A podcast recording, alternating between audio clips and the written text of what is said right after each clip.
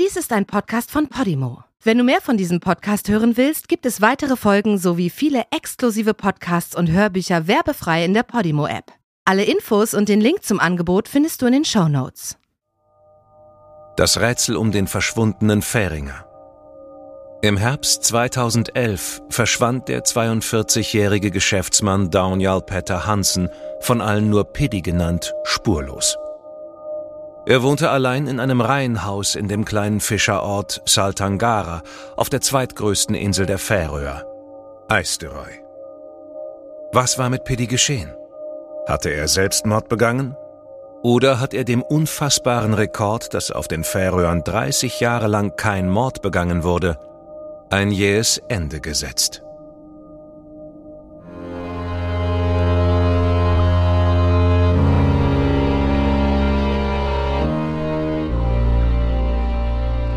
Du hörst Morden im Norden. Eine Podcast-Serie über einige der aufsehenerregendsten Mordfälle Skandinaviens.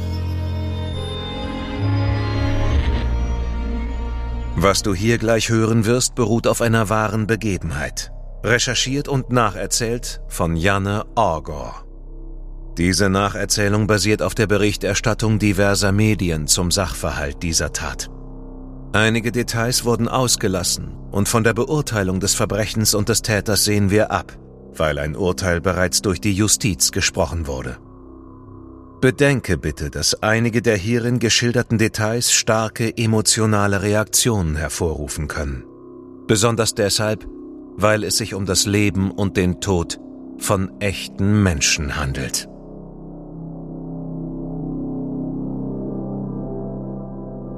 Die Inselgruppe der Färöer liegt weit draußen, im nördlichen Teil des Atlantiks zwischen Großbritannien, Island und Norwegen. Im siebten Jahrhundert ließen sich auf den Inseln irische Mönche nieder. Später kamen die Kelten und Norweger. Heute sind 17 der 18 Inseln bewohnt. Und obwohl die Färöer ebenso wie Grönland heute noch Teil der dänischen Gemeinschaft sind, sind sie weitestgehend selbstständig und verfügen über ein eigenes Parlament, das Lagtinget. Den Bewohnern der kleinen, isolierten Inselgruppe, abgeschieden im Atlantik, eilt der Ruf voraus, sehr friedliebend zu sein.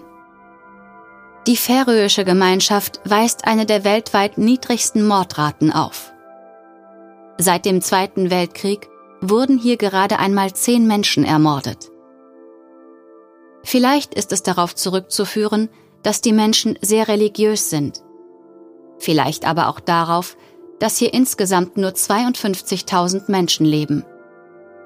20.000 von ihnen wohnen in oder in der Nähe der Hauptstadt Turschauen.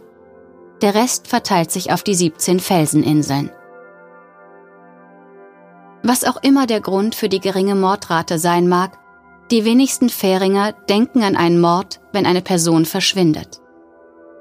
Und dennoch begann Piddys Onkel sich Gedanken zu machen, nachdem er ihn mehrere Tage lang nicht erreichen konnte.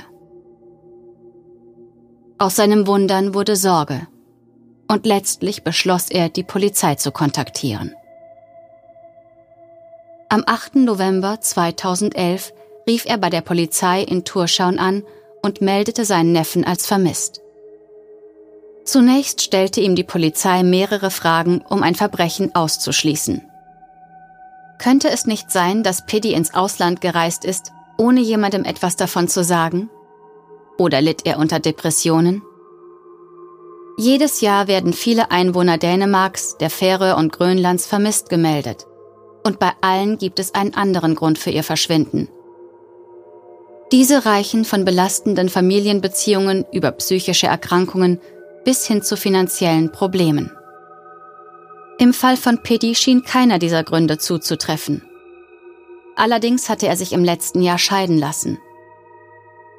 Eine Scheidung war in einer der gläubigsten Gesellschaften Europas nicht besonders hoch angesehen. Immerhin spielte die lutherische Volkskirche im Alltag der meisten Fähringer eine wichtige Rolle. Aber Piddy hatte seine Scheidung nicht in Depressionen gestürzt und er konnte auch weiterhin seine beiden kleinen Töchter aus der Ehe sehen. Nach weiteren drei Tagen, in denen man keine Spur von Piddy gefunden hatte, begann die Polizei, ihn über das Radio zu suchen. Weitere fünf Tage später stufte die Polizei die Vermisstenanzeige zu einem Kriminalfall hoch. Einem der sehr seltenen auf den Inseln. Am Abend des 3. November hatte Piddy noch einen Spaziergang gemacht. Die Auswertung seiner Verbindungsdaten ergab, dass er noch spät in der Nacht auf den 4. November mit einem Freund telefoniert hatte. Das war das letzte Lebenszeichen von ihm. Sein Haus im Gerthiswei wies keine Anzeichen von Gewalt auf. Die Polizei fand sein Portemonnaie, seine Kreditkarte und seinen Führerschein. Allerdings war sein Reisepass verschwunden. Die Polizei versuchte sein Mobiltelefon zu orten. Dies war am 9. November eingeschaltet worden, nach einigen Stunden verschwand jedoch das Signal.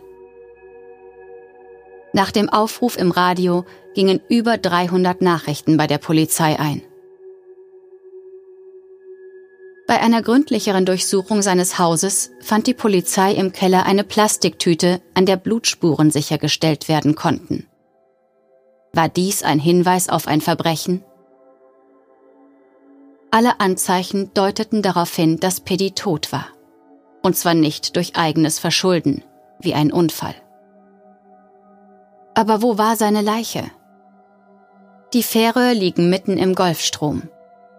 Wenn jemand hier seine Leiche ins Meer geworfen hätte, wären die Chancen verschwindend gering, sie jemals wiederzufinden. Die Polizei ließ Kriminaltechniker aus Dänemark einfliegen, die die örtliche Polizei bei einer weiteren Durchsuchung seines Hauses unterstützten. Diesmal wurde das Haus als ein möglicher Tatort angesehen. Wenn hier ein Mord ohne Leiche vorläge, würden die Ermittlungen sehr schwierig werden und ausschließlich auf technischen Beweisen beruhen. Man kann Mordermittlungen aufnehmen, ohne dass es eine Leiche gibt sofern die technischen Beweise mit hoher Wahrscheinlichkeit darauf hindeuten, dass die Person nicht mehr lebt und durch Gewalteinwirkung ums Leben gekommen ist. Ein Beispiel aus Dänemark ist der Fall Peter Lundin, der verurteilt wurde, weil er seine Freundin Marianne und ihre beiden Söhne im Jahr 2001 ermordet, zerteilt und verschwinden lassen haben soll. In diesem Fall hatten Blutspuren in Mariannes Keller zu der Annahme geführt, dass die drei nicht mehr lebten. Zusammen mit technischen Beweisen hatte die Staatsanwaltschaft anhand von Kontoauszügen, der Ortung von Handydaten und verschiedener Zeugenaussagen dokumentiert, was geschehen sein musste. In Piddys Fall ergab die gründliche Untersuchung seines Hauses durch die Kriminaltechniker, dass er nicht ertrunken war oder Selbstmord begangen hatte. Man fand nicht nur Blutspuren auf einer Plastiktüte. Mit Hilfe eines Luminolsprays konnten die Techniker darüber hinaus Blutspuren im Bett, im Schlafzimmer, im Flur und im Keller nachweisen. Im Schlafzimmer fanden die Ermittler einen Teil einer Bratpfanne. Natürlich konnte dies ein Zufall sein, aber es erschien ihnen doch sehr merkwürdig. Wo war der Rest der Pfanne? War es möglich, dass Piddy mit einer Pfanne erschlagen worden war, mit so viel Kraft, dass die Pfanne zerbrochen war? Letztlich ergab eine Befragung von Freunden und Piddys Familie, dass es in seinem Umfeld eine Person gab, die möglicherweise ein Motiv für seine Ermordung hatte. Nämlich der neue Freund seiner Ex-Frau, der 32 Jahre alte Mechaniker Milan. Er und Piddys Ex-Frau hatten sich ein halbes Jahr nach der Scheidung kennengelernt. Milan war Mechaniker und war 1979 in Split im damaligen Jugoslawien geboren worden. Er hatte seinen Militärdienst in Kroatien geleistet, war aber zu jung, als dass er hätte am Bürgerkrieg teilnehmen können. Milans Schwester und sein Schwager wohnten bereits auf den Färöern und er kam 2007 nach Turschauen in der Hoffnung, dort Arbeit zu finden zum Beispiel in der Fischindustrie. Die Lachszucht stellt auf den Färöern den wichtigsten Wirtschaftszweig dar. Ebenso ist der Fang von Grindwalen an ausgewiesenen Stränden eine Besonderheit auf den Inseln. Innerhalb kurzer Zeit hatte Milan seine Arbeitserlaubnis erhalten und fand eine Anstellung als Maschinist in der Lachsfabrik Backerfrost. Die Polizei lud Piddys Ex-Frau zum Verhör. Am gleichen Tag, an dem sie mit dem Ermittler sprach, hatte Milan einen Arbeitsunfall und wurde in das lokale Krankenhaus eingeliefert. Dort wurde er am nächsten Tag von der Polizei vernommen. Er bestritt, irgendetwas über Pedis Verschwinden zu wissen. Dennoch erhielt die Polizei einen Durchsuchungsbeschluss für Milans Haus, ein Mietshaus in Ness, nur fünf Kilometer von dem Ort entfernt, in dem Pedi wohnte. Die Vernehmung der Ex-Frau ergab, dass sie und Pedi darüber gestritten hatten, was mit dem Haus der Familie passieren sollte, in dem Pedi nach der Scheidung allein gewohnt hatte. Seine Ex-Frau war im Grundbuch als Eigentümerin eingetragen und sie wollte das Haus verkaufen. Im September hatte Piddy ihr 115.000 Kronen für das Haus geboten. Sie lehnte sein Angebot ab und bot ihm den gleichen Betrag, wenn er aus dem Haus ausziehen würde. Ihr Streit endete damit, dass beide Seiten Anwälte beauftragten, eine Lösung zu finden. Unmittelbar vor Piddys Verschwinden hatte sein Anwalt ein Angebot für einen Vergleich unterbreitet, allerdings ohne Erfolg. Die Durchsuchung von Milans Haus führte zu einem Durchbruch bei den Ermittlungen. Dort fanden sie Bettwäsche und Kleidungsstücke, auf denen sie Blutspuren nachweisen konnten. Und dort fanden sie noch einen weiteren wichtigen Gegenstand. Den Rest der Bratpfanne, von der sie einen Teil in Piddys Schlafzimmer gefunden hatten. Auf der Pfanne konnten sie mikroskopische Blutpartikel nachweisen. Ein DNA-Test ergab, dass es sich um Piddys Blut handelte. Außerdem fanden sie auf Milans Grundstück Piddys Pass und sein Mobiltelefon. Am 15. November wurde Milan verhaftet und wegen Mordes angeklagt.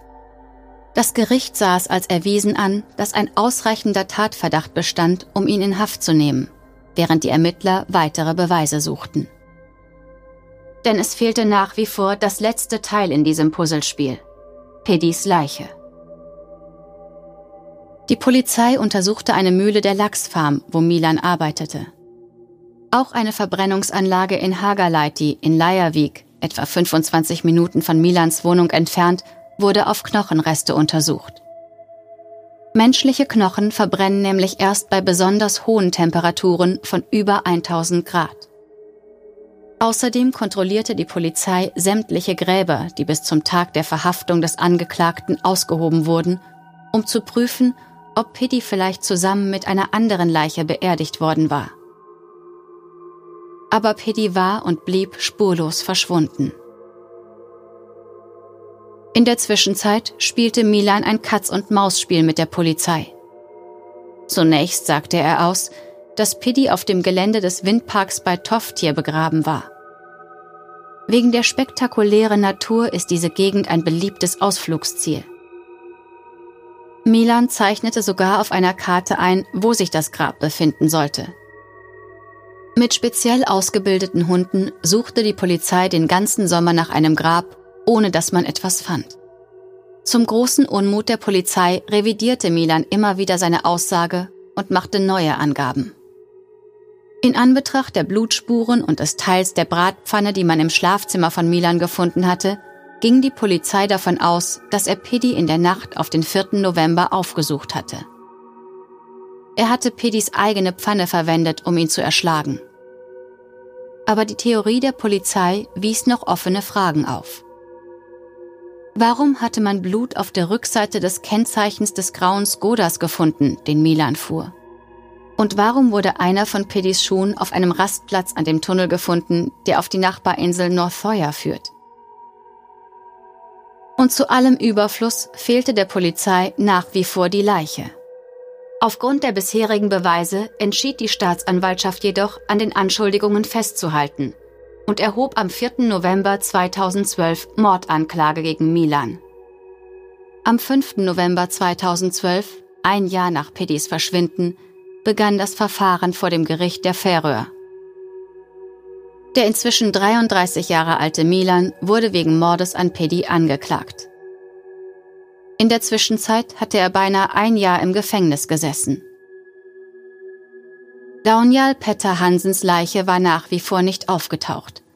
Aber die Staatsanwaltschaft war dennoch davon überzeugt, über ausreichende Beweise zu verfügen. Der Verteidiger versuchte zu argumentieren, dass Pitti sich selbst umgebracht haben könnte. Die Aussage eines Zeugen machte diesen Versuch jedoch sofort zunichte. Pitti hatte vor seinem Verschwinden weder niedergeschlagen noch deprimiert gewirkt.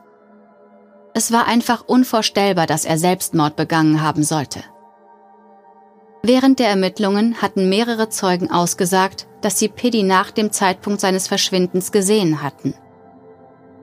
Vor Gericht sollten sie ihre Aussagen wiederholen. Zwei Männer gaben an, dass sie ihn am Tag des vermeintlichen Mordes in einem grauen Skoda Fabia gesehen hätten. Ein anderer Mann meldete sich bei der Polizei und sagte, dass er sich sicher sei, ihn gesehen zu haben.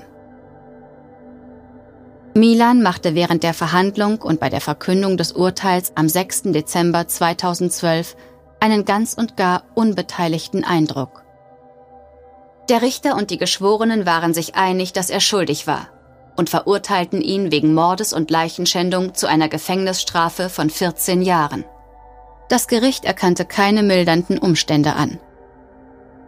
Neben der Verurteilung zu einer 14-jährigen Gefängnisstrafe wurde Milan Kolovrat die Aufenthaltsgenehmigung entzogen.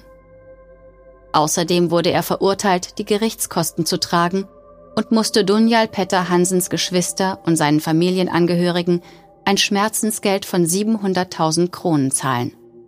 Die Gesamtsumme ergab einen Millionenbetrag, den er niemals bezahlen könnte.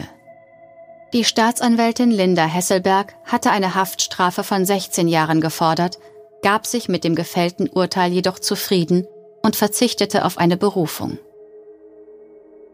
Nach Aussage seines Anwaltes war es Milan leid, im Gerichtssaal zu sitzen und verzichtete ebenfalls auf eine Berufung. Milan trat seine Haft im Gefängnis von Mjörkadal an, in unmittelbarer Nähe zum Militärflughafen. Hier hatte er auch schon beinahe ein Jahr während seiner Untersuchungshaft gesessen, allerdings war dieses Gefängnis nicht für eine längere Haftdauer vorgesehen. Man plante ihn nach Dänemark zu überführen, wo er seine Haftstrafe bei besseren Bedingungen in Gemeinschaft mit anderen Insassen und der Möglichkeit zu arbeiten und sich fortzubilden verbüßen sollte. In welchem dänischen Gefängnis Milan seine Strafe verbüßte, wissen wir nicht. Das färöische Gerichtswesen hat unseren Antrag auf Akteneinsicht abgelehnt. An einem lauen Augusttag im Jahr 2014, beinahe zwei Jahre nach Verkündung des Urteils, machte ein Hobbytaucher etwa 30 Kilometer nördlich von Saltangara, Pedis Wohnort, einen grausigen Fund. Etwa 150 Meter vor der Küste und in 22 Metern Tiefe fand er die Reste eines menschlichen Skeletts. Er brachte den Schädel an Land und informierte die Polizei. Taucher der Feuerwehr von Turschauen mussten jedoch mehrere Tage auf bessere Wetter- und Windverhältnisse warten, bevor sie den Fundort erreichen konnten. Die Feuerwehrtaucher bargen das gesamte Skelett und schickten es zur Untersuchung. Wenige Tage später stand fest, dass es sich um Piddy handelte. Der Schädel wies Zeichen von stumpfer Gewalt auf. Ob er durch die Strömung an den Fundort getrieben war, lässt sich nicht mehr sagen. Vielleicht hat das Skelett auch die ganze Zeit dort gelegen. Unabhängig davon, wie das Skelett an die Stelle gekommen ist, sahen weder die Polizei noch die Staatsanwaltschaft einen Anlass dafür, das Verfahren neu aufzurollen. Kriminalinspektor Jon Klein-Olsen sagte dazu, Jetzt, da wir die Leiche gefunden haben, ist der Fall abgeschlossen. Und endlich konnte Piddy von seiner Familie und seinen Freunden beerdigt werden.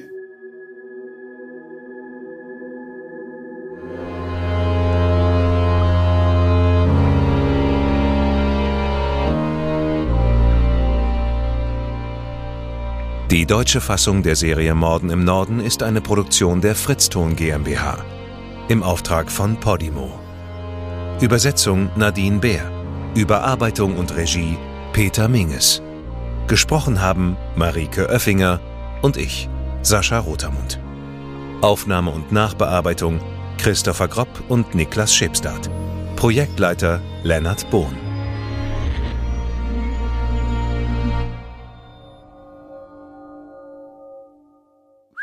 Fritzton. In der Podimo-App hörst du tausende Podcasts und internationale Hörbücher aller Genres.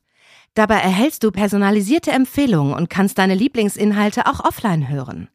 Ganz egal, ob zu Hause, in der Bahn oder beim Spazierengehen. Lass dich mit Podimo von spannenden Geschichten in den Bann ziehen, lerne etwas Neues oder hol dir Tipps für dein Familienleben.